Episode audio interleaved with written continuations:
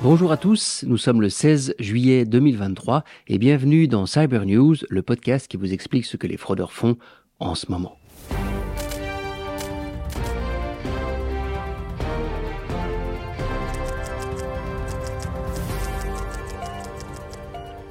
Les fraudeurs envoient en ce moment des messages soi-disant sur un blocage de votre EID, votre carte d'identité. Attention parce qu'il vient d'une adresse mail no reply at cephoneWeb.be. C'est-à-dire qu'ils ont fait du spoofing d'une vraie adresse venant du domaine cephoneWeb.be. Je vais vous ramener vers le training que nous avons mis cette année sur Web justement pour apprendre comment regarder, comment reconnaître un message de phishing justement en ne regardant pas l'adresse email de l'envoyeur mais bien le lien, c'est-à-dire regarder où est-ce qu'il vous emmène. Il y a encore beaucoup de mails aussi sur soi-disant une prime d'énergie. Alors on les voit au nom d'Engie ou d'un autre fournisseur d'énergie. Parfois même ils mettent le numéro d'un compteur qui n'est pas le vôtre, mais comme on vérifie pas, ça fait sérieux. Là encore, regardez où est-ce que ce message vous mène. Il n'y a pas aujourd'hui de mail qui circule disons que vous allez toucher une prime sur laquelle vous devez cliquer sur un lien. Quand il y a des primes à toucher, elles sont directement retirées de votre facture.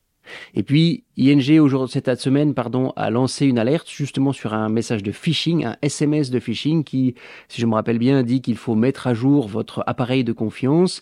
Là encore, un message avec un lien, regardez où est-ce qu'il vous emmène.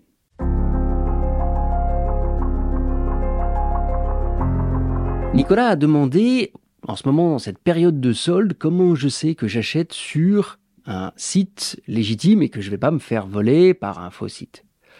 Je dirais que la première chose à regarder, c'est le prix. En général, et très souvent même, les produits qui sont vendus beaucoup moins cher qu'ailleurs, c'est suspect. Les fraudeurs vont essayer de vous attirer dans leur filet sur leur site internet, et donc ils vont proposer un prix qui va attirer l'attention.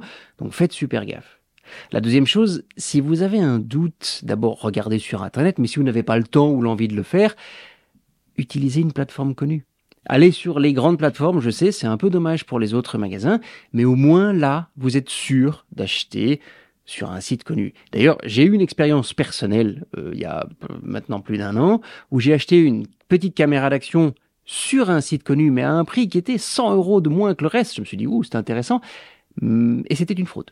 C'est-à-dire que quand j'ai voulu activer la caméra, on m'a dit c'est un appareil volé, on ne peut pas l'activer, vous ne pouvez rien faire. Zut.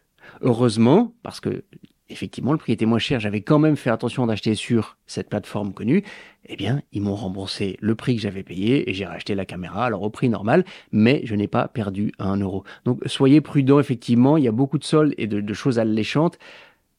Vérifiez, regardez un petit peu si c'est logique ou pas. Vous pouvez aussi regarder dans le site s'il y a des trucs qui sont bizarres, mais dans l'ensemble, en cas de doute, n'achetez pas. Si vous avez un doute, laissez tomber. Il vaut mieux payer un peu plus cher que perdre l'intégralité de la somme. C'était les news du 16 juillet 2023. Nous allons mettre cette semaine en ligne un épisode particulier sur les VPN. Est-ce qu'on doit les utiliser? Est-ce que c'est vraiment utile? Est-ce que les publicités que l'on voit sur Internet sont justes ou pas? Vous saurez ça dans quelques jours en nous suivant sur votre podcast, le fraudeur, le hacker et vous.